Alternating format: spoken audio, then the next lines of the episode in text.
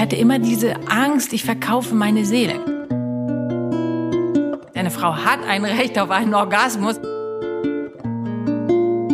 Mein Leben besteht ganz viel aus Häutungen. Die Farben sind praller, wenn ich meine Gedanken aufgeräumt habe. Ich begrüße Sie herzlich zu einer neuen Folge meines Podcasts Gespräche über Wandlung. Heute bin ich zu Gast bei der Schauspielerin, psychologischen Beraterin und Autorin Michaela Wiebusch in ihrem Zuhause in Wannsee in der Nähe von Berlin. Hallo, liebe Michaela. Hallo Tanja, ich freue mich sehr auf das Gespräch. Du bist 1969 in Wermelskirchen im Bergischen Land geboren, Sternzeichen Zwilling, mhm. mit den Eltern und einer älteren Schwester im gehobenen Mittelstand aufgewachsen. Und deine Eltern sind ja seit 62 Jahren glücklich verheiratet. Mhm. Dein Vater, ein Unternehmer, stellte in seiner Firma Werkzeuge her Deine Mutter war Industriekauffrau und als sie euch Kinder bekam, klassische Hausfrau, so mhm. wie sich's damals gehörte. Mhm.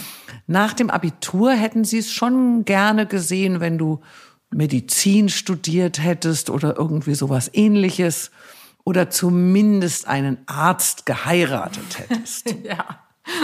Jeder künstlerische Beruf erschien ihnen eher abwegig und so begannst du mit einer dreijährigen Ausbildung zur Krankengymnastik an einer neurologischen Rehabilitationsklinik. Danach ging es erstmal mit deinem damaligen Freund, der zwölf Jahre älter und Künstler war, auf eine lange Rucksackreise nach Thailand und äh, zum Entsetzen deiner Eltern hast du kurz vorher sogar noch Arbeitslosenhilfe oh beantragt. Während der Reise stellte sich heraus, dass dieser besagte Freund eher ein bisschen eine manipulative Art hatte und die Beziehung vielmehr zerstörerisch als schön war. Mhm.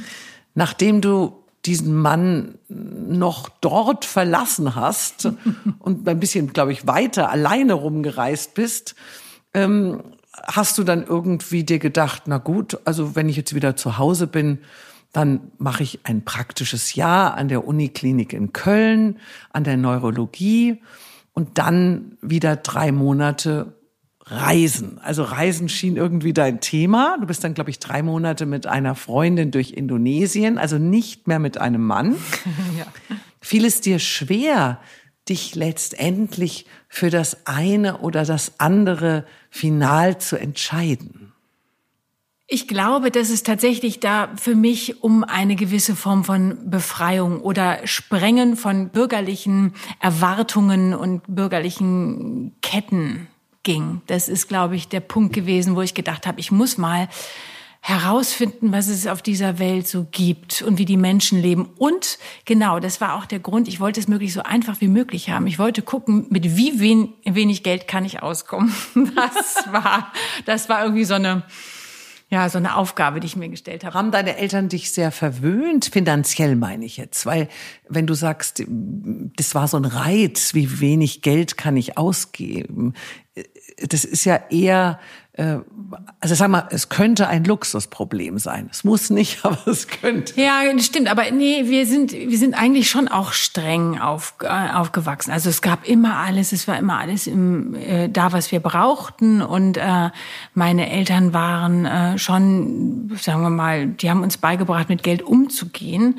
Aber ich hatte irgendwie für mich das Gefühl, ich muss es kann nicht immer so weitergehen. Also es war so, dass irgend so eine Ahnung drin war, ich muss auch mit äh, wenig Geld auskommen können. Das war wie so eine, also so eine intuitive Vorbereitung auf eine Zeit, die vielleicht kommen könnte. Es gab mir vielleicht Sicherheit. Ja. Vorbeugen. Vorbeugen. Du hast ja dann mit 22 deinen ersten Job in einer Reha-Klinik in Bad Godesberg, äh, auch wieder an der Rehabilitationsabteilung begonnen wo nur die schwersten Fälle lagen. Mhm. Zum Beispiel Patienten im Wachkoma, nachdem sie sich versucht hatten, äh, sich mit Insulinspritzen das Leben zu nehmen. Kinder, die schlimme Unfälle hatten und sich nicht mehr bewegen konnten. Oft waren das ja so Fälle ohne Hoffnung auf Besserung. Und dennoch verbrachtest du viele Tage, Wochen, Monate, vielleicht auch Jahre, damit diesen Menschen unentwegt zu helfen, sie zu mobilisieren. Wie sehr hast du dabei selber gelitten und dich auch oft nach dem Sinn deiner Tätigkeit gefragt? Weil mhm. es war ja oft wirklich hoffnungslos. Mhm dadurch, dass das sehr nah war, also äh, das habe ich ja auch schon erzählt mal, dass man sehr nah den Menschen an sich herankommen lassen muss. Also mein Körper macht die Bewegungen mit, die der Patient machen muss, die er nicht mehr kann. Ja, dass das Gehirn lernt, ah, oder sich erinnert, ah, so geht es, die Muskeln müssen irgendwie anspringen, wenn ich sitze, so geht die Drehung, ah, teilweise waren die auch so wahrnehmungsgestört, das heißt, die konnten nicht mehr unterscheiden, je nachdem, welche, welches Gehirn, welche Gehirnregion ähm, zerstört war konnten die nicht mehr entscheiden, was das war, was sie in der Hand hatten. Ist das eine Bürste? Was macht man mit einer Bürste? Das wussten sie nicht. Dann haben sie, oder sie wussten nicht, was Creme ist oder zum Beispiel, also noch ne, ganz andere Körperflüssigkeiten konnten sie nicht zuordnen. Ähm, und so war das alles so sehr symbiotisch. Man musste sich mit dem anderen verbinden, um ihm zu helfen. Und ich glaube, da habe ich sehr viel von mir gegeben äh, und nicht so richtig auf meine Grenzen geachtet und gesagt, okay, bis hierhin und nicht weiter und jetzt muss ich auf mich aufpassen, weil sonst ähm, nehme ich zu viel. Es ist ja Energieaustausch auch, der da stattfindet. Ähm, und ich glaube, es gab da eine Situation von einem kleinen Jungen, der war von einem Lastwagen angefahren worden und ich habe wochenlang gekämpft, um, um eine Reaktion. Ich habe ich hab wirklich dran geglaubt. Ich wusste, er, er versteht mich. Er, er, ich werde ein Augenzwinkern aus ihm herauslocken, weil das hieß von den Ärzten, dass, dass er sozusagen nicht aufgeben, dass es noch Hoffnung bestand, dass eventuell ähm, mehr Leben in diesen, diesen kleinen Menschen zurückkommt. Und dann ähm, kam es tatsächlich dazu. Er konnte, er konnte, äh, hat mir signalisiert, ich höre dich weiß, äh, was du von mir willst. Aber es war natürlich dann irgendwann eine ganz klare Grenze, weil er nicht weiterkam. Also er konnte kein Leben mehr leben, äh, was einem Achtjährigen oder Neunjährigen entsprach, ja. Ähm, und dann habe ich mich nach dem Sinn gefragt. Also ähm, der Junge hat dann, äh, hat vielleicht dann noch er konnte seinen Arm heben später oder er konnte mit ganz viel Hilfe stehen. Und äh, dann habe ich mich gefragt, was ist das für ein Leben, was er ab jetzt lebt? Und damit kam ich dann irgendwann nicht mehr zurecht, tatsächlich nicht. Wann ist denn für dich Leben nicht mehr lebenswert? Ja, das habe ich mich auch gefragt. Ich glaube, dass es natürlich heute ein Stück weit sich verändert hat als damals, weil ich jung war, weil ich gedacht habe, Mensch, der muss doch die Welt, also wir müssen, oder als junger Mensch muss man die Welt inhalieren, frei sein und äh, selbstständig sein. Und ich habe damals gedacht, dazu sitzen und zu liegen und zu warten, abhängig zu sein, dich nicht selber drehen zu können, dich nicht selber artikulieren zu können. Das wollte ich damals nicht. Also ich selber ähm, äh, dachte mir, dann möchte ich lieber sterben. Also ich hatte, glaube ich, damals weniger Angst vor dem Tod als vor diesem Leiden, und äh, die entwickeln ja teilweise diese Menschen dann auch äh, ja sozusagen Begleitkrankheiten wie Lungenembolien, Dekubitus, das sind so, das, das heißt, es ist so die Hautstellen, die sich öffnen. Ähm, Druckstellen, äh, also das sind so viele, es ist ein Leid, was sich ein Stück weit immer weiter fortsetzt. Und ich habe mich gefragt, dürfen wir das? Darf die Medizin so weit gehen, Menschen, die vielleicht ähm, sterben würden, also wie ein anderes Mädchen, was auf dem Boden ziemlich lange lag, auf einem Schwimmbadboden und eigentlich schon ertrunken war, weil äh, das Gehirn mit nicht genug Sauerstoff versorgt wurde. Man hat sie reanimiert und genau das Gleiche. Man hat versucht, sie wieder, das Gehirn wieder aktiv zu machen, also sozusagen die Regionen wieder zu, ne, neue Kollateralen zu bauen, dass wieder Leben da reinkommt. Und das passierte nicht. Und jetzt war das Mädchen, das war sozusagen, lebte noch, aber es lebte auch wiederum nicht mehr. Was ist Leben? Also ich war da überfordert mit der Frage. Und dann. Ähm, aber bist du heute auch noch überfordert mit der Frage? Also dieser Frage, wann müsste man oder sollte man vielleicht auch Schluss machen? Also ist zum Beispiel Sterbehilfe die Lösung? Also in, in, der, in der Schweiz ist es ja möglich, mhm. aber versäumen wir oder sagen wir mal unsere Medizin, versäumt die da etwas? Also zu erkennen, wann vielleicht auch Schluss sein darf? Mhm. Ja, glaube ich schon. Also ich, ich, äh, es gibt den tollen Film Das Meer in mir. Ja. Kenne ich. Ja. Und, äh, und ich finde, das soll jeder selber entscheiden können. Also und wenn Aber das Mädchen, das am Boden kann es ja nicht nee, mehr. Also genau. die Eltern dann. Genau, dann wären, könnten die Eltern es entscheiden. Ja. Und äh, ich möchte nie in die Situation kommen, für meinen Sohn das entscheiden zu müssen. Ich habe auch totalen Respekt davor, dass jeder sich anders entscheidet, auch wenn er, es waren ja Eltern auch da, die gesagt haben, ich, äh, ich gebe jetzt mein Kind in ein Heim. Ich kann für das Kind nicht sorgen. Ähm, das muss jeder Mensch selber entscheiden, ob er das kann oder nicht. Auch für seinen Partner, der einen Schlaganfall hatte, das kann, muss jeder selber entscheiden. Und ich finde auch, ich möchte entscheiden dürfen, wenn ich äh, apalisch bin und trotzdem alles mitkriege. Da gibt's ja auch Schmetterling und Taucherglocke. Das ja, sind ja genau ja. diese gleichen, also die Situation aus der, aus der Sicht eines Apalikers nach draußen nimmt er die Welt wahr und du kommst, du bist wie in der Glocke und es kommt kein, kein, kein Laut von dir nach draußen. Aber du kriegst alles mit. Und eigentlich würdest du sagen, nee, so möchte ich nicht weiterleben.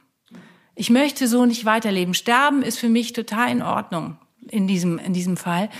Und also, ja, ich, ich wäre, ich selber möchte das gerne, äh, dass ich es entscheiden kann. Und jetzt gehe ich.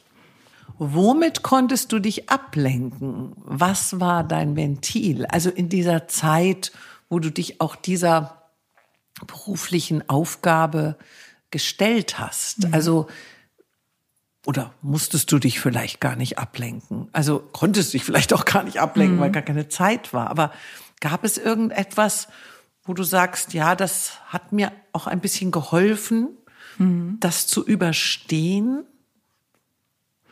Die Kultur, also klar, ne, Kino oder, oder Theater gehen und Musik hören. Also ich lebte damals ja auch in Köln und Bonn, die haben ja eine tolle Kulturszene gehabt und äh, ich habe Yoga gemacht und ich habe die Spiritualität entdeckt tatsächlich in dieser Zeit. Und ich glaube, das war für mich so, ich habe mich, glaube ich, da so auf den Weg gemacht. Also äh, zu, auf die Suche nach das Leben zu begreifen. Das war, da begann ich an, begann ich zu tauchen. ja. Du hast dennoch nach vier Jahren aufgegeben mhm. und gekündigt. Du konntest es irgendwie nicht mehr ertragen.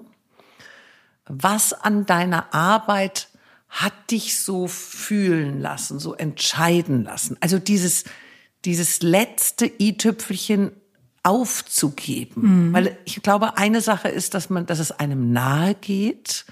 Aber das Nahegehen kann ja auch etwas sein, was ich trotzdem brauche. Also für mein Dasein, für mein sich wohlfühlen. Also was war bei dir der Grund, warum du aufgegeben mhm. Aufgehört hast? Mhm. Ähm, es gab ja diesen Moment, ich bin hochgegangen zu einer Patientin, die hatte sich mit einer Überdosis Insulin das versucht, das Leben zu nehmen. Und sie lag da als ein Reflexbündel. Das war wirklich nur noch reflexgesteuertes äh, und es gab so Töne von, also sie gab so Töne von sich. Und ich nahm sie an mich ran und ich merkte, wie dieser Körper ein, wirklich ein einziger Krampf war. Und dann habe ich gedacht, so, diese Frau hat versucht, sich das Leben zu nehmen und ich habe sie jetzt, versuche sie jetzt wieder gegen ihren Willen zum Leben zu erwecken. Und dann habe ich gesagt, das möchte ich nicht weitermachen. Und bin runtergegangen. Das Leben ist so kurz. Ich möchte das tun, was mich glücklich macht. Weil aber ich auch, ich merkte, ich werde hart. In mir findet so eine Verhärtung statt. Also ich habe Gefühle nicht mehr so zulassen können. Traurigkeit, Weichheit, weil das einfach irgendwie, dann hätte ich das alles nicht tragen können.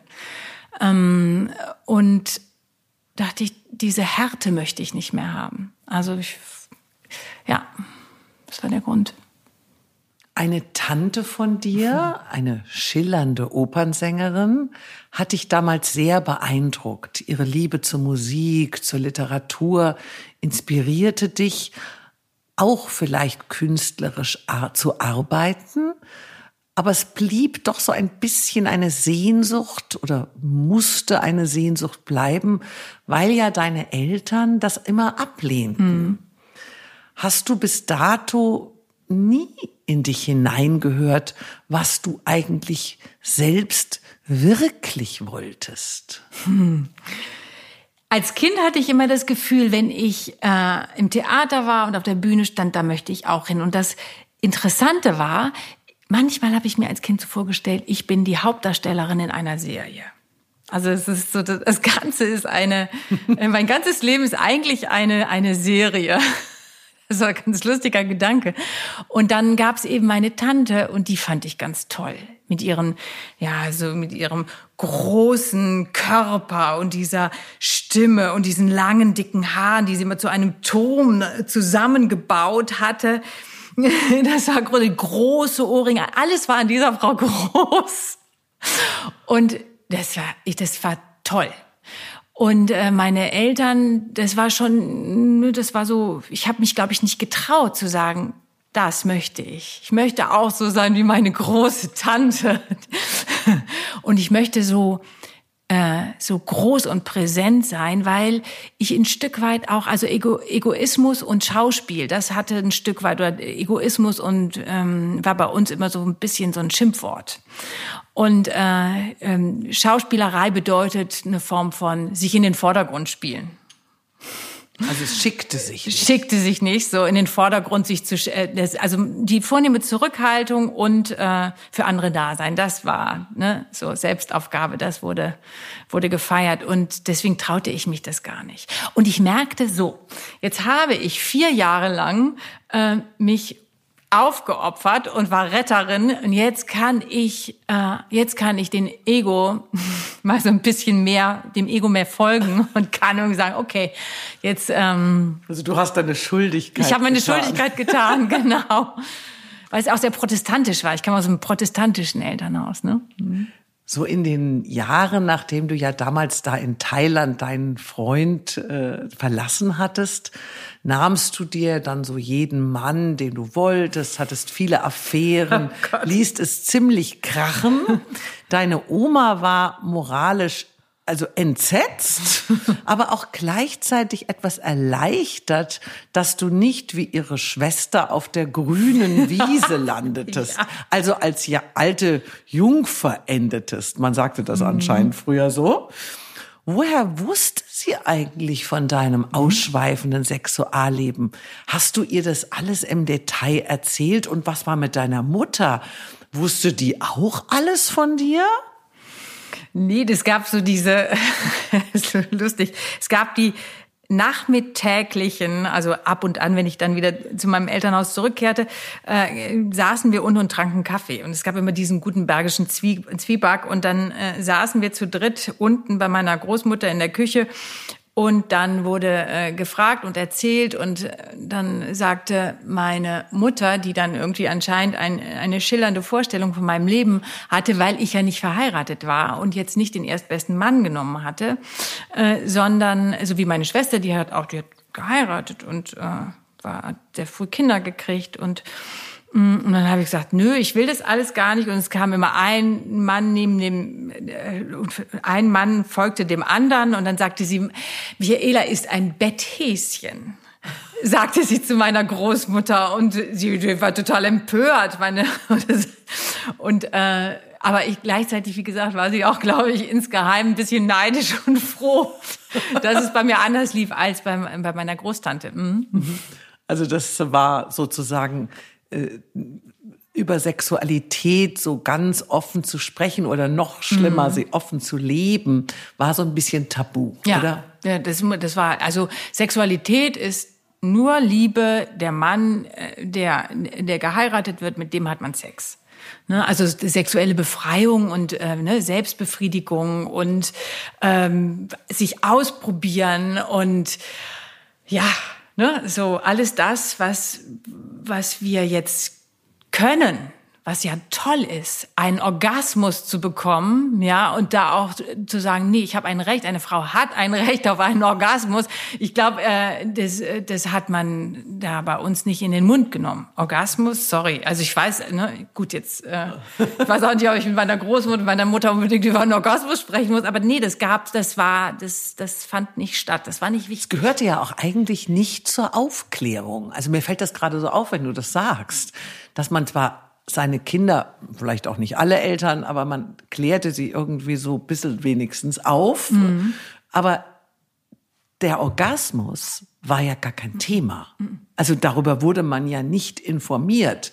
Also ich weiß noch, ich las das irgendwann mal in so einer Bravo, ja, dass es das mhm. überhaupt gibt, mhm. ja, so. Also ja, interessant. Ja. Nachdem du dann deinen Beruf ja in der Klinik aufgegeben hattest, spürtest du, dass dich die Bühne und die Schauspielerei anzieht, mhm. also interessiert, anzieht.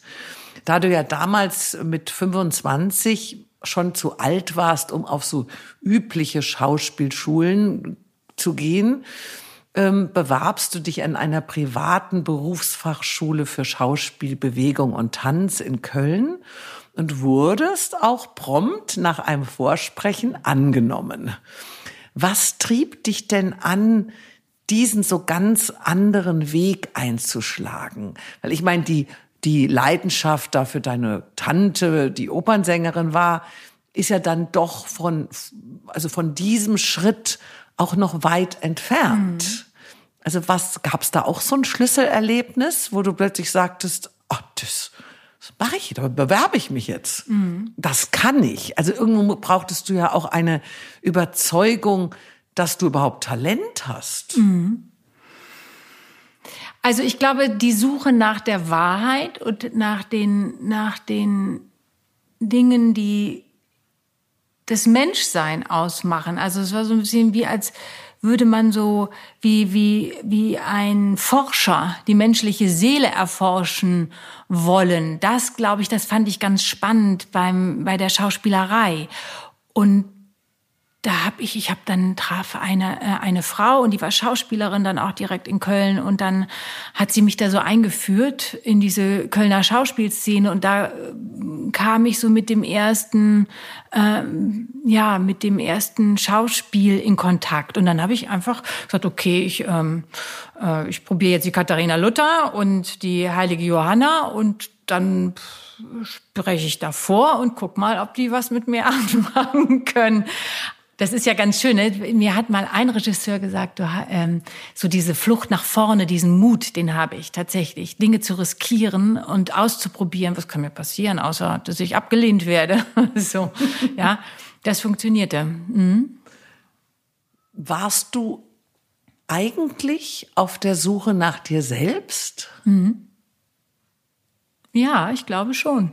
Ich glaube, ich war nach, äh, auf der Suche nach mir selbst, weil äh, weil ich, äh, ja, es gab so einen Moment, so richtig äh, hatte ich so die, die, ja, als wüsste ich gar nicht genau, wer ich bin oder ob ich gut bin, wie ich bin. Ja, oder ob das, ob ich so richtig bin, wie ich bin. Und äh,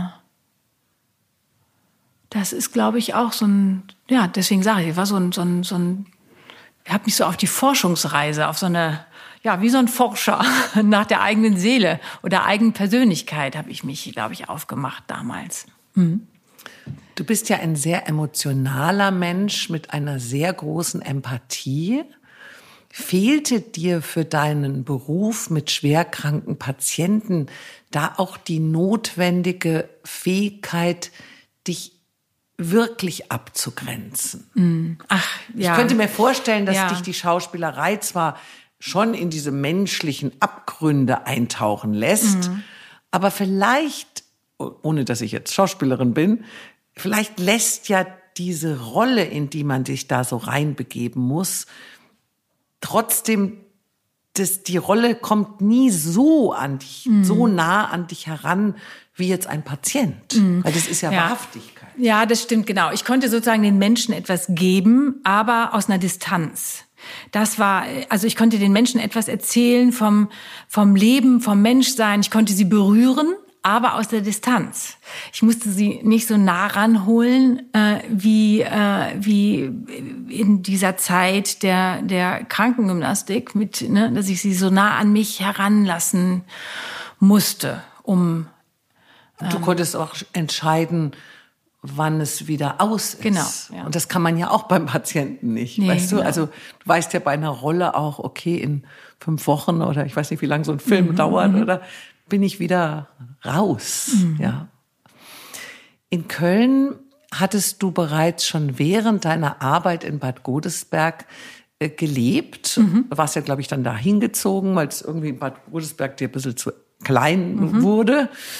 Hast dort auch schon viele Leute so aus Theater und der Kulturszene so ein bisschen kennengelernt, warst mit denen unterwegs, konntest dieses Metier ja eigentlich schon ein bisschen so erspüren, bevor du dich dann mhm. selbst dahin begabst. Aber deine Eltern ahnten ja noch gar nichts von deiner Wandlung. Wann hattest du denn den Mut, ihnen zu sagen, dass du nun in dem von ihm so verpönten künstlerischen und gelandet bist? Ja, wann hatte ich das? Ähm also ich glaube, ich habe meinen Eltern das irgendwie erzählt äh, und meine Mutter hat dann sich auch ein Stück angeguckt und sie sagt, ah, das kann ich überhaupt gar nicht ertragen, dich auf der Bühne zu sehen. Also sie fand das ganz befremdlich und mein Vater, das war also das war für ihn nix so richtig. Und ähm, ich also es war dann auch so wir hatten dann wirklich mehrere äh, Kämpfe was das anging. Und ich glaube ich habe meinen Eltern da große Sorgen gemacht weil sie natürlich auch dachten oh Gott die rast jetzt in die absolute in ihr Unglück, äh, in ihr Unglück. und dann habe ich aber äh, einen Brief geschrieben an meinen Vater dass er mir vertrauen kann. Er kann mir vertrauen, dass ich meinen Weg gehen werde und dass ich weiß, warum äh, ich das mache. Also das war schon auch noch ein bisschen, das war nochmal so zwei Jahre später. Ja, also so die ein, zwei Jahre waren echt ordentliche Kämpfe, die wir hatten. Und dann kam der Brief. Und es war wie ab dem Moment, war es für ihn, äh, als würde er mich verstehen und sagen, ah, okay. Ähm, ähm, es war so wie, als würde er so sich so ein bisschen mitwandeln mit mir. Ja, und sicherlich jetzt auch im Laufe der letzten Jahre oder der vielen Jahre, die wir miteinander, also ich glaube, mein, mein Leben besteht ganz viel aus Häutungen, hm, haben die sich immer ein Stück mitgehäutet oder mitgewandelt. Und das finde ich ganz toll. Mhm. Ja, man bleibt seinem Kind wahrscheinlich immer mhm. sehr nah. Mit deiner Karriere ging es ja dann ganz schnell bergauf. 1997 bekamst du deine erste Hauptrolle in der Krimiserie SK Kölsch mhm. bei Sat 1. Das mhm. war ja sozusagen der Sender damals. Äh, und du hast die Rolle dann drei Jahre lang gespielt. Es folgten dann auch viele weitere Rollen im Fernsehen. Was haben denn so deine Kölner Theaterfreunde dazu gesagt, dass du beim Fernsehen gelandet bist. Damals lagen ja noch Welten mhm. zwischen Theater und TV. Ja, das war Bäh. bäh. Also äh, ne, Serie Bäh, das ist nicht intellektuell genug, das ist nicht, ah, das ist nicht künstlerisch genug. Das war die freie Szene, das war so man muss so ganz, äh, ganz andere Sachen. Peter Brook war da, Stanislavski, das war angesagt und nicht irgendwie im profanen Krimi, ja, in so einer Krimiserie die Kommissarin spielen, das war bäh. so. Also die hatten das Gefühl, du hast deine Seele verkauft. Ja, genau, genau. 1999 bist du dann nach Berlin gezogen und hast auch wieder ein bisschen mehr Theater gespielt und deine Leidenschaft auch zum Schreiben entdeckt. Mhm. Theaterstücke entwickelt, geschrieben und auch selbst darin gespielt. Unter anderem das sehr erfolgreiche Stück Es lebe Alexandra, eine musikalische Theaterreise, in der du Alexandra spieltest und auch selbst gesungen hast. Mhm. Dabei interessierte dich so der Mensch hinter dem Star Alexandra, der Künstlername war ja, es war ja, glaube ich, der Künstlername von Doris Nefedov, oder ich weiß gar nicht, wie man das ausspricht. Nevedov. Nevedov, oh Gott, aber sie war ja Deutsche, die mit ihrem Song Zigeunerjunge, kann ich mich auch noch wunderbar dran erinnern, 1967 sehr berühmt worden ist, wurde auch ins Französische übersetzt. Und dieser Song hat sich ja mit dem Thema Rassismus auseinandergesetzt, was ja damals auch eine totale Neuheit war. Alexandra starb dann zusammen mit ihrer Mutter nur zwei Jahre später auf dem Weg äh, in den Urlaub nach Sylt bei einem Autounfall. Ihr sechsjähriger Sohn, der mit ihr im Wagen saß, überlebte. Die Musik und den Text wurde von dem renommierten Komponisten und Liedertexter Hans Blum geschrieben, der auch dich bei diesem Theaterstück begleitete. Es wurde eine sehr gefragte Theatertournee daraus. Man wollte dich dann sogar zum Grand Prix holen und auf die Waldbühne nach Berlin. Hattest du da das Gefühl, so, jetzt bin ich angekommen? Nee, auch nicht. Wieso? Wieso sollte ich angekommen sein? Nee, hatte ich nicht. Ich äh, vor allem eher, das hat mich dann wieder, wie, wie ich gefragt wurde, ähm, Hans Blum fragte, sagte, schreib mal was für den Grand Prix. Wir gehen, wir gehen, ich bringe dich zum Grand Prix. Und dann habe ich versucht, was zu schreiben und ja, ich hatte wirklich, glaube ich, so eine schwere Seele und er war dann einfach, hat gesagt, nee, hat versucht, da irgendwie ein bisschen Luft reinzupumpen. Das ist einfach alles nicht, nicht leicht genug. Das muss oberflächlicher sein.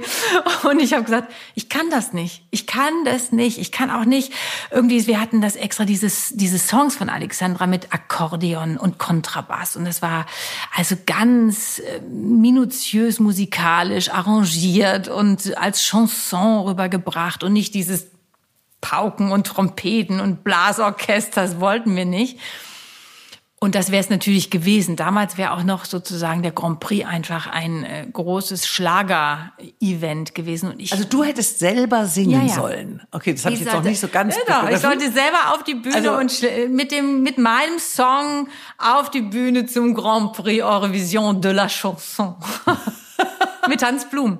Der hatte ja auch, ich kam, ich kam zu dem nach Hause und dann hatte der in seinem, seinem, äh, in seinem äh, Wohnzimmer, wo der riesengroße Flügel stand, hatte der eine Wand voller goldener Schallplatten über dieses Marmorstein und Eisenbricht, als Henry Valentino im Wagen vor mir fährt ein junges Mädchen. Das hat der gesungen, ne, so. Und dann. Ach, der äh, hat nicht nur komponiert, der hat auch manchmal hat auch selber gesungen. gesungen. Genau, als, als Henry Valentino war das, war sein Pseudonym. Ach so, okay. Genau. Der, ja. Die gleiche Person. Ja, das war eine Legende. Legende. Der Typ war ganz toll und er hat mich wirklich sehr unterstützt. Er hat mich auch verstanden und so weiter und so fort. Aber ich konnte nicht zum Grand Prix. Es ging überhaupt nicht, ja. Und Hans Bayerlein, der ehemalige Manager, der hat auch Kontakt zu uns aufgenommen und der wollte uns dann in die Waldbühne bringen und ganz groß raus. Und ich habe, also Kruschko und ich, wir haben nur gesagt, nein, bitte nicht. Ja, hätte ich alles machen können. Ja, aber irgendwie, ich hatte immer diese Angst, ich verkaufe meine Seele. Ganz, äh, ganz interessant. Also die Theaterfreunde aus Köln ja, waren noch ein bisschen so wie Geister im Hintergrund. Ja. Also so weit wolltest du dann doch nicht gehen. Nee, anscheinend nicht. Bei der Premiere von Es lebe Alexandra begegnest du dann einem zwölf Jahre älteren Dokumentarfilmer, mhm. der zwei Kinder hatte, aber in Trennung lebte und verliebtest dich in ihn. Mhm. Also endlich mal kein Single-Dasein mehr. Ähm, du hast dann mit ihm auch in seiner Wohnung meistens gewohnt, hast, glaube ich, deine eigene Wohnung mhm. zwar schon noch behalten.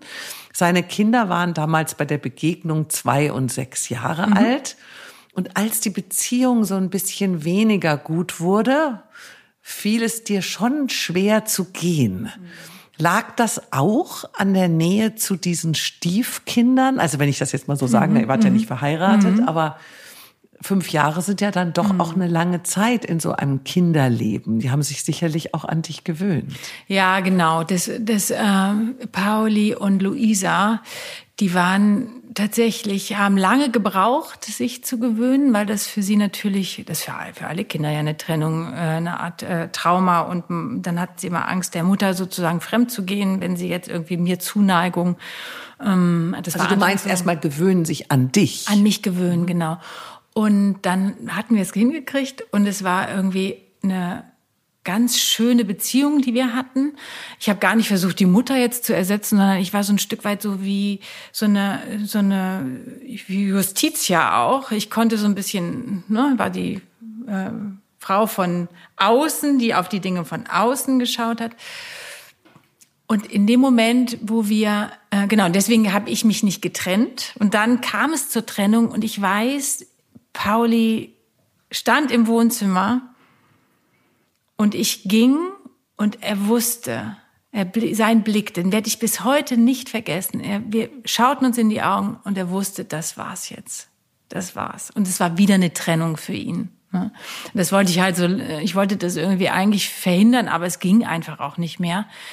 Ähm, und die Jahre sind auch, die sind sehr mir in Erinnerung geblieben, auch die beiden, ja. Ich habe dann auch ganz bewusst den Kontakt nicht weiter ähm, zu ihnen aufrechterhalten, weil ich gedacht habe, ich mache denen jetzt nicht nochmal eine weitere Baustelle, wo sie versuchen müssen zwischen ihnen, ihrem Vater, ihrer äh, Mutter äh, und vielleicht neuen Freundin von dem Vater ähm, zu jonglieren zu müssen. Aber Luisa hat dann, da hatte ich Matti schon, äh, also Matti, mein Sohn, Sohn, mein Sohn, hat Kontakt zu mir aufgenommen über soziale Medien, Facebook oder sowas. Und das fand ich ganz schön. Das ist ein Vorteil von den sozialen Medien, ja, dass man genau. manchmal uralt Bekannte und Freunde mhm. wiederfindet. Mhm. In der Familie deiner Mutter gab es Schicksalsschläge und Traumata, die auch in dir ganz tief verborgen mhm. eine Wirkung hatten. Es war da so irgendwie ein großer Schmerz. Heute weiß man ja durch die Epigenetik, dass traumatische Erlebnisse weiter vererbt werden können. Und schon in der Zeit in Bad Godesberg hast du dir so ein bisschen zaghaft psychotherapeutische Unterstützung gesucht, später in Köln eine richtige Therapie mhm. begonnen, die du auch hier in Berlin noch bis zu deinem 40. Geburtstag mhm. weitergeführt hast. Also eine lange Zeit. Mhm. In deiner Familie wurde über Gefühle und Schmerz nicht so viel gesprochen mhm. oder gar nicht. Die Verbindung so zwischen Seele und Körper war einfach kein Thema. Aber in dir selbst war ja doch alles in Aufruhr. Und du hast dich auf den Weg gemacht, diesen Spuren zu folgen, also diesen Spuren des Schmerzes. Wie ist es dir denn auf diesem Weg ergangen? Und konntest du überhaupt jemals Licht am Horizont sehen? ja, ich, äh, ja, interessant. Konnte ich jemals Licht am Horizont sehen?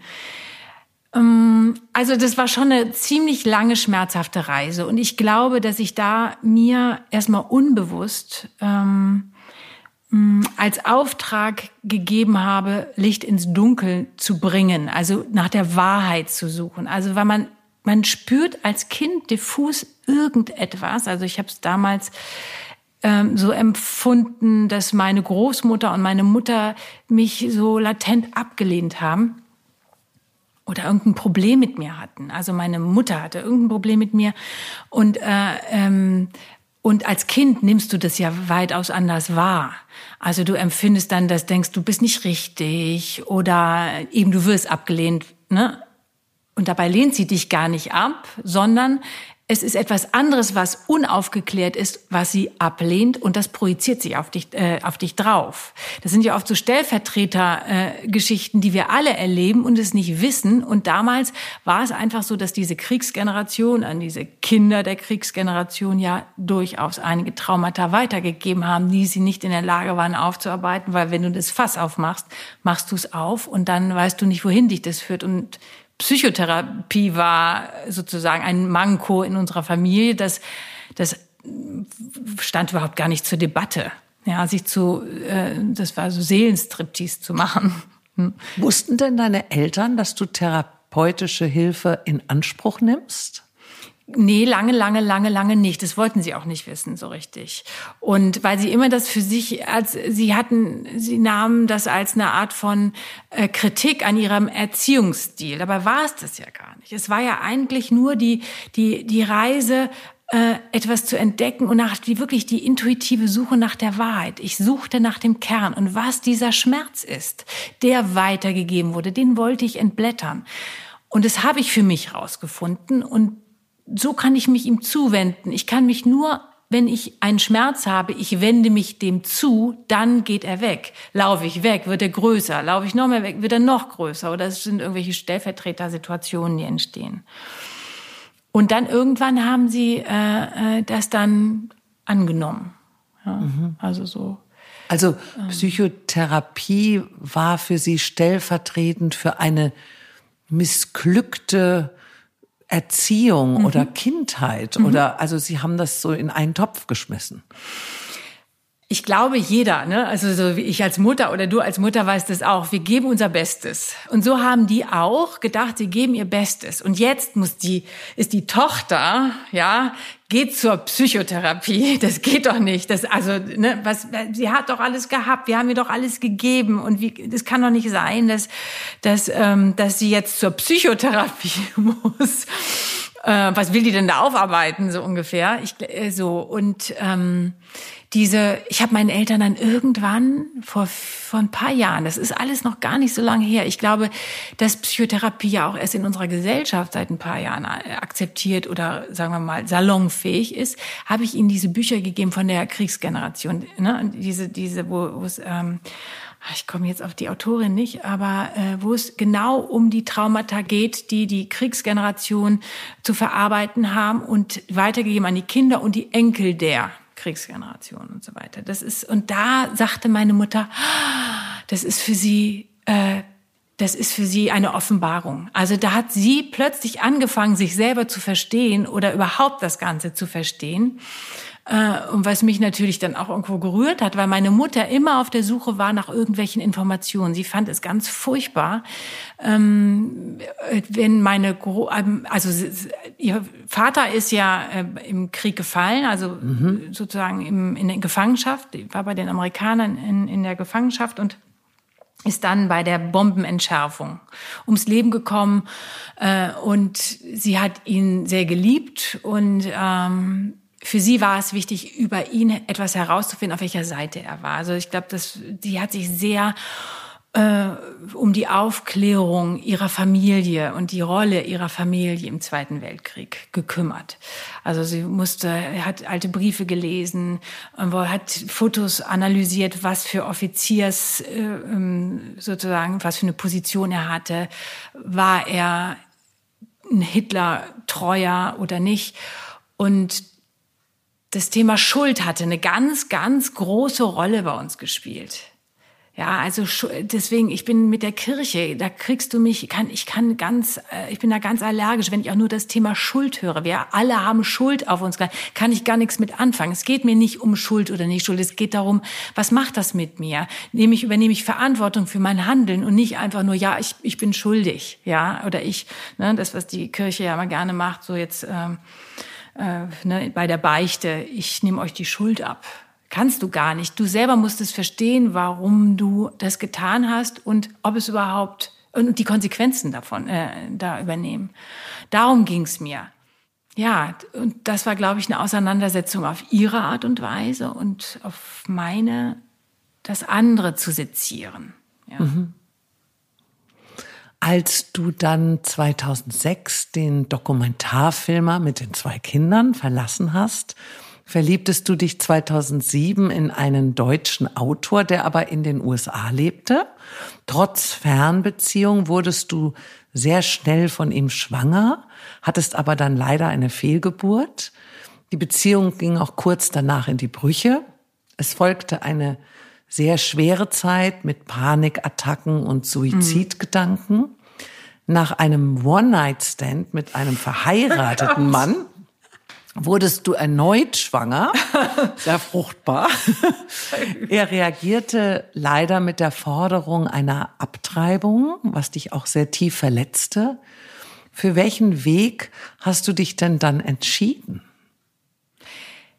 Ich wollte es kriegen, aber es ist ja tatsächlich so, dass ich, man kann ja mit den Seelen reden. Man kann mit den Kinderseelen reden. Und ich weiß noch, ähm, dass ich, es wurde vor meiner Haustür, war eine Baustelle. Und ähm, ich hatte mich mit diesem Mann getroffen und er hatte mich wirklich beleidigt. Ich fand das unmöglich. Das war sozusagen, ich kam mir plötzlich vor, als wäre ich in den 40ern oder in den 50ern. Also das Frauenbild, was der hatte. Unglaublich. Und dann äh, hatte ich mich unheimlich aufgeregt und stand da aber an dieser Baustelle und beobachtete einen Mann mit seinem Sohn.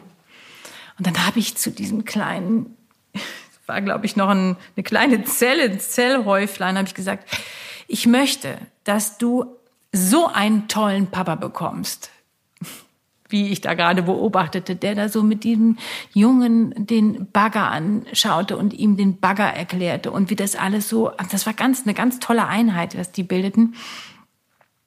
Und dann war es wirklich so, dass ich am Abend dann äh, telefonierte ich mit meiner Freundin Christa aus Hamburg und äh, und tatsächlich in dieser Nacht hatte ich dann eine Blutung und ich habe dann einfach dieses Kind verloren. Das war also es, ich musste mich nicht entscheiden, sondern die Entscheidung wurde mir von dem von dem Seelchen vielleicht sogar selber abgenommen. Äh, äh, und ähm, genau und dann habe ich zu hab ich irgendwie das versucht auch so wirklich war im Gespräch und habe gesagt, ich möchte, dass du wiederkommst, wenn ich für dich den richtigen Papa gefunden habe. Genau so. Ja. Hast du ja dann auch. Ja, genau. Eines Tages dann kam eben dieser besagte richtige Papa in dein Leben. Bei der Verleihung des Fernsehpreises wurde er dir vorgestellt. Mhm. Und obwohl er gar nicht so dein Beuteschema war, äh, wurde daraus eine sehr große Liebe. 2009 seid ihr zusammengezogen. 2010 kam euer Sohn Matti auf die Welt. Da war er. Und wieder 2011 habt ihr dann geheiratet. Mhm. Was ist denn an diesem Mann, der ja auch Autor und Drehbuchautor ist, so anders? Oder hast du dich so verändert gehabt? Also ich glaube, mein Blick auf die Männer, auf mein Beuteschema ist ein anderes geworden. Und äh, ich habe ähm, die Zwischentöne gehört. Ich habe mich mehr von der Intuition leiten lassen. Ich habe so eine leise Stimme, wie ich den eine Freundin, damalige Freundin, die mit ihm befreundet war oder ihn kannte, stellte ihn mir vor und ich stand ihm da so gegenüber. Er war gar nicht mein Typ, so gar, gar, gar nicht. Aber es war so eine äh, so ein Gefühl, wie da war so eine Stimme, die sagte: Ah, den kennst du irgendwoher. Den kennst du irgendwie schon länger, ist so vertraut und es ist so du fühlst dich so wohl bei dem. So, das ist so ganz, ganz schön. Und äh, habe ich irgendwie gedacht, in Ordnung, äh, bin ich nicht weiter nachgegangen und wie ich dann vom von der äh, Preisverleihung von der Party wegging, habe ich auch gedacht, ach, ich suche den jetzt nicht, um dem meine Adresse zu geben, der wird es schon finden, wenn er was von mir will. Ich hatte auch gedacht, ich werde mich jetzt gar nicht mehr hier in irgendeiner Weise so anstrengen wie sonst, ja, sondern ich lasse jetzt einfach mal kommen. So war das mein. Ähm, und äh, gebe nicht so viel direkt rein an Energie. Also und dann, kein One-Night-Stand. Es war, nee, kein One-Night-Stand. Und ich habe auch gedacht, nee, ich warte jetzt einfach mal ab. Wir trafen uns dann und dann habe ich gedacht, nee, ich werde jetzt auch nicht direkt mit dem äh, äh ins Bett gehen. Ich werde jetzt einfach mal schön langsam, Step by Step, ähm, ihn kennenlernen. Und dann hatte er hat er das falsch interpretiert und hat dann irgendwie eine Affäre mit meiner Freundin angefangen, meiner damaligen. Und ich erfuhr das, die rief mich an und sagte, er sagte, sie hätte sich jetzt in ihn verliebt und ich sollte jetzt bitte die Finger davon lassen. Ich fand das unmöglich. Und da war auch wieder die leise Stimme, die sagte, prüf das prüf das, ruf bei ihm an und stell ihn zur Rede. Und das habe ich dann auch gemacht. Und dann gesagt, sag mal, kannst du bitte nicht unbedingt in meinem Teich fischen? Also ich denke, wir haben, hatten noch einen schönen Abend, wir haben uns noch gut kennengelernt und wieso, wieso sollen das? Und dann habe ich ihn beschimpft und ich habe gedacht, ich gucke jetzt einfach mal, ich konfrontiere ihn mit meiner Wahrheit und ich guck mal, wie viel er aushält. Und der saß da und hat sich dem total gestellt und hat dann gesagt, ja, stimmt, das war auch für ihn, das wäre jetzt nicht so richtig cool gewesen, aber er hätte das auch so verstanden, als wollte ich nichts von ihm. Also so. Und äh, er hätte großes Interesse an mir. Also das war so eine ganz, ganz andere Form des Dialogs war gar kein Flirt eigentlich, sondern eine sachliche Besprechung. Nein, auch nicht eine sachliche, nee, gar nicht, sondern der stellte sich, der war da. Der ja. war da, der hatte keine Angst vor meiner Emotionalität, der hatte keine Angst, ähm, sozusagen, dass ich ihm Vorwürfe gemacht habe, der hat da ganz cool reagiert und hat zu dem gestanden, was er will. Und dann habe ich gedacht, okay, also der, der ist, der ist so gut, der ist so cool und humorvoll. Er hat dann auch so kleine Witze immer gemacht, die so einen guten Humor haben. Gesagt, wir gehen jetzt ins Kino. und sagte, okay, gehen wir ins Kino. Und dann war das so, dann nahm das so seinen Lauf und äh, ja. Und da bin ich sehr froh, dass ich dieser leisen Stimme gefolgt, die gesagt hat, nee, du ziehst dich jetzt nicht zurück und bist verletzt und fühlst dich abgelehnt, sondern du prüfst und stellst ihn zur Rede und guckst mal, wie viel der aushält. das fand ich super, noch bis heute. Ja, ich durfte ihn ja gerade kennenlernen, äh, als, wir, als ich hier ankam. Und äh, ich muss sagen, ihr passt auch wirklich ganz hervorragend ja? zusammen. Wie geht es dir heute als Mutter? Mhm.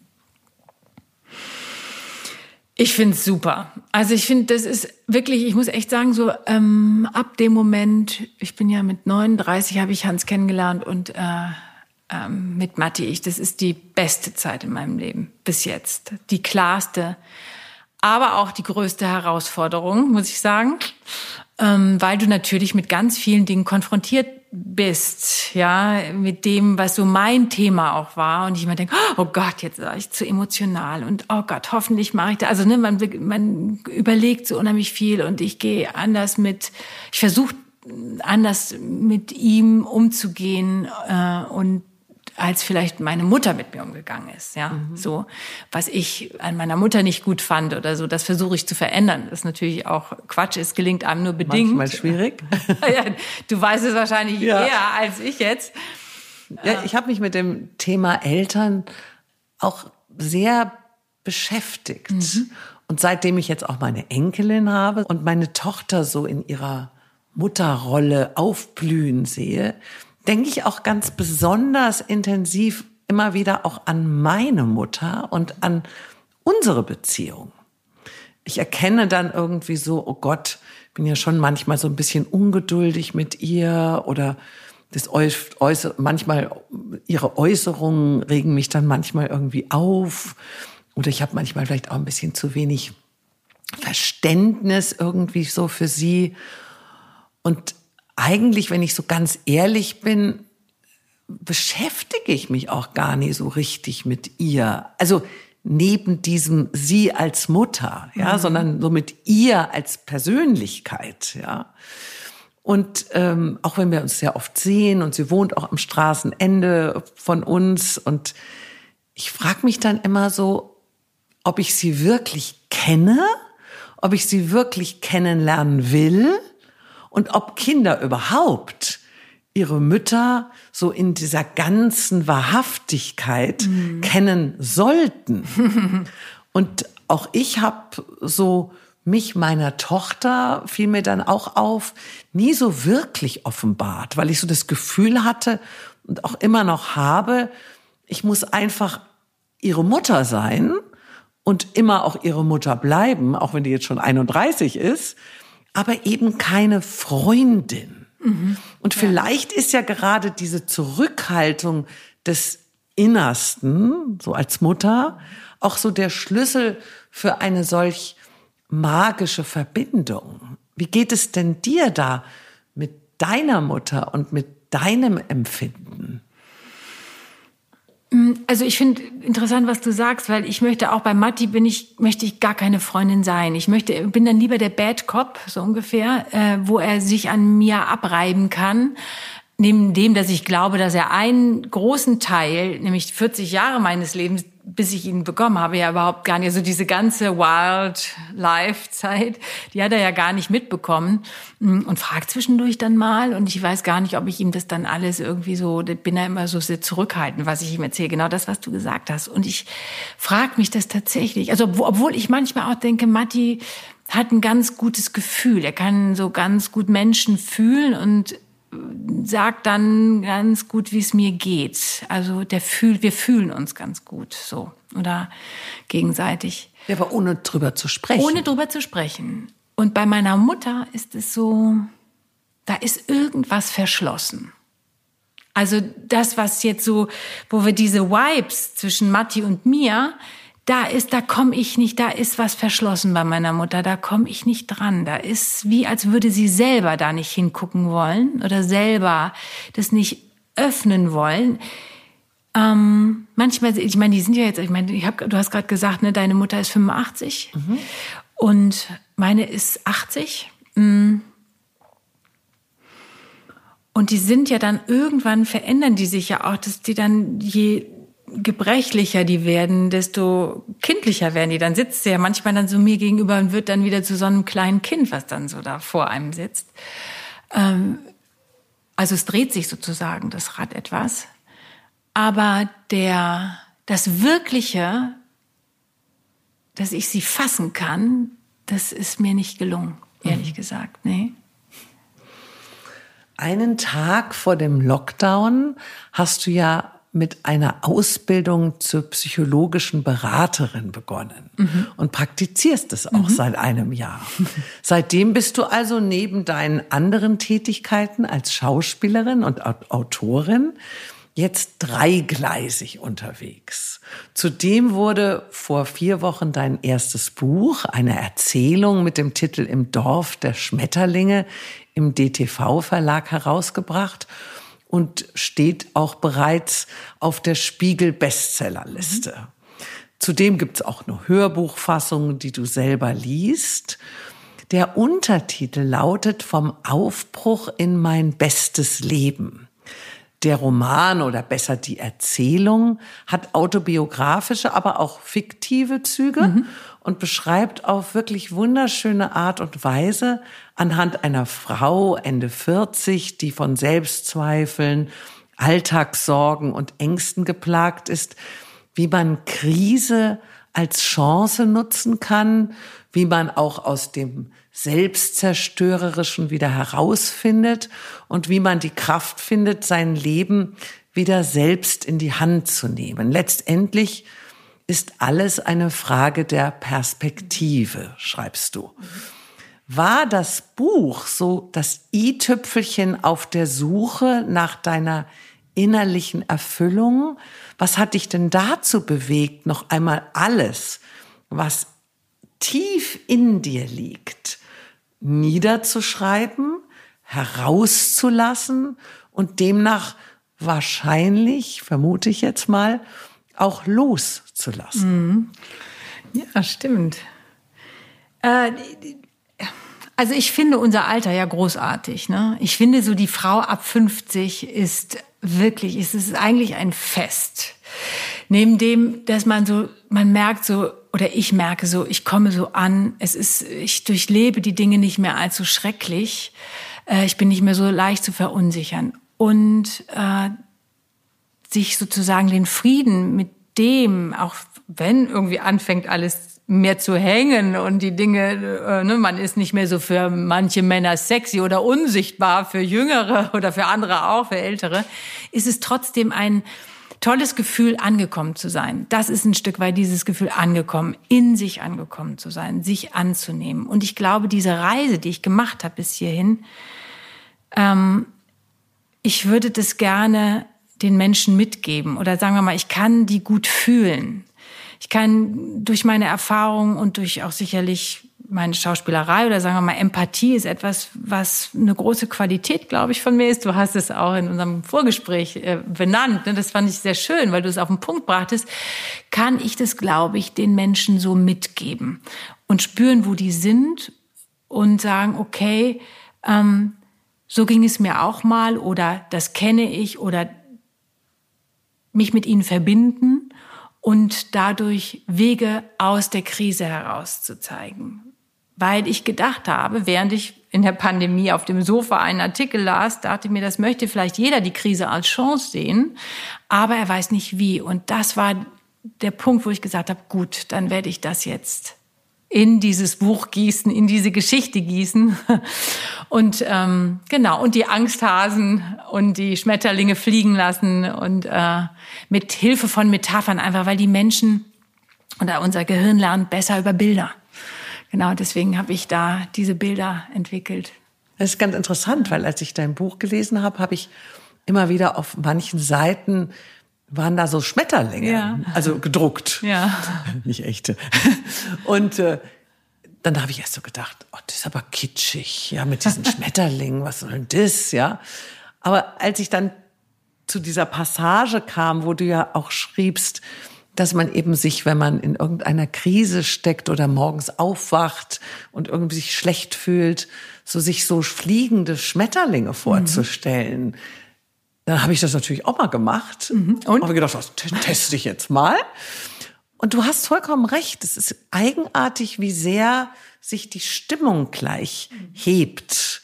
Also ich habe es irgendwie sehr ähnlich empfunden wie mein homöopathischer Arzt, der immer sagt, versuche, wenn du Auto fährst, also wenn du nicht viel denkst, sage ich mal, oder einfach nur irgendwie sowas machst, was dir nicht auffällt, versuch einfach mal so ein bisschen deine Mundwinkel anzuheben, also so ein kleines bisschen zu lächeln weil du wirst dich gleich ganz anders mhm. fühlen. Und das mache ich heute noch, weil das wirklich stimmt. Mhm. Also wenn du so ein bisschen lächelst, dann fühlst du dich irgendwie mhm. gleich besser. Ist auch so. Und äh, mit den Schmetterlingen muss ich zugeben, hatte das auch sowas. Also ich habe das gar nicht gekannt und habe dann auch die Schmetterlinge, die da im Buch abgedruckt waren, nicht mehr so kitschig ja, hast du alles gesehen, ne? ja, ja, schön. Haben denn deine Eltern das Buch schon gelesen und was haben sie denn dazu gesagt? Also mein Vater hat's gelesen und er fand, das fand ich ganz toll, weil er hat, er fand das super und hat das auch wirklich ganz ernsthaft mit mir besprochen und äh, äh, das fand ich ganz rührend und ich glaube, meine Mutter weiß ich bis heute nicht, ob sie es gehört oder gelesen hat. Sie ist schon stolz drauf und ähm, es gibt ja auch ein Kapitel über die Mutter und da verarbeite ich auch ein Thema Mutter. Hm was sicherlich ein anderes Thema ist, als wir jetzt, äh, ich jetzt mit ihr gehabt habe, aber es geht auch um Verzeihen. Und ich habe mit dem Buch habe ich das Thema, was ich mit meiner Mutter hatte, habe ich verziehen. Ich konnte ihr verzeihen. Und äh, das fand ich halt wirklich einen unglaublich großen Schritt, weil ich auch nicht nur mich selber über das Schreiben des Buches angenommen habe, sondern auch, ja, jeder bekommt eine Mutter, damit er, das ist ja so, damit man wachsen kann. Man kann sozusagen, ich wäre nicht ohne meine Mutter das, was ich jetzt bin. Also, ne, das ist sozusagen, dass ich viel von ihr auch gelernt habe, ja, und ihr auch dankbar dafür bin, ein Stück weit. Obwohl es ein schwieriger Weg bis hierhin war, ja. Äh, und ähm, sie auch, äh, sie ein Thema in meinem Leben war, was mich immer wieder, ja, immer wieder äh, herausgefordert hat, sagen wir mal so.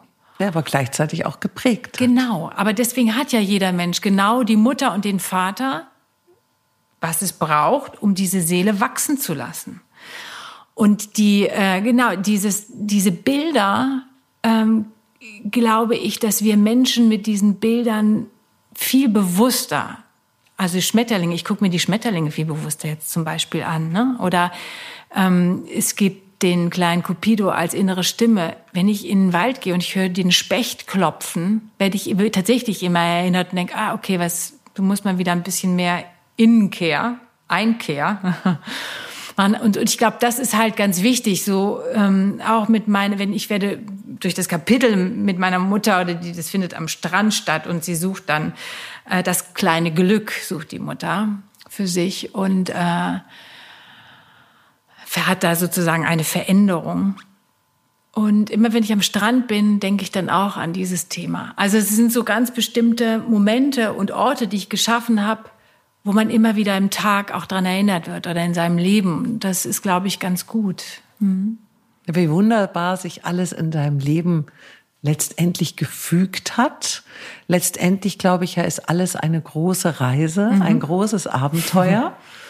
Blickst du heute mit Zuversicht auf deine Zukunft? ja.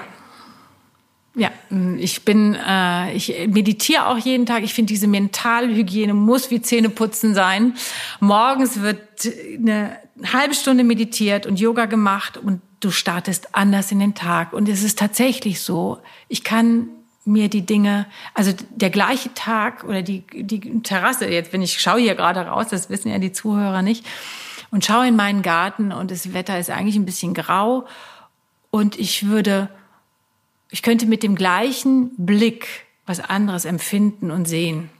Weißt du, ich meine, mit dem anderen Gedanken. So, und ich glaube, das ist halt ein Stück weit, ähm, die Farben sind praller, wenn ich meine Gedanken aufgeräumt habe. So. Und äh, ich habe ein anderes Empfinden, wenn ich was anderes denke. Ja. Und deswegen ist es, glaube ich, ganz wichtig, darauf zu achten, was wir denken und was wir fühlen. Und uns zu entscheiden, was wollen wir denken, was wollen wir fühlen. Folge ich diesem Gefühl der Angst und gehe weiter in die Apokalypse, ja? Oder fange ich an, meine Angsthasen zu streicheln und sage, nein, was will mir die Angst sagen? Okay, Gibt es noch eine andere Möglichkeit? Ist es wirklich real? Oder wende ich mich der Liebe zu, wende ich mich dem Vertrauen zu? Das ist wie ein Stück weit ein Pflaster aufzukleben auf eine äh, Wunde, wo noch keine ist. Also sagen wir, oder auf einen Arm, wo noch keine Wunde ist. So, ja, da gibt es nämlich jetzt gerade einen ganz, ähm, ganz, äh, habe ich eine ganz schöne Affirmation äh, gehört und da dachte ich mir, ja, das stimmt. Äh, es bringt nichts, sich zu sorgen. Ja, ein sehr schöner Schlusssatz, liebe Michaela.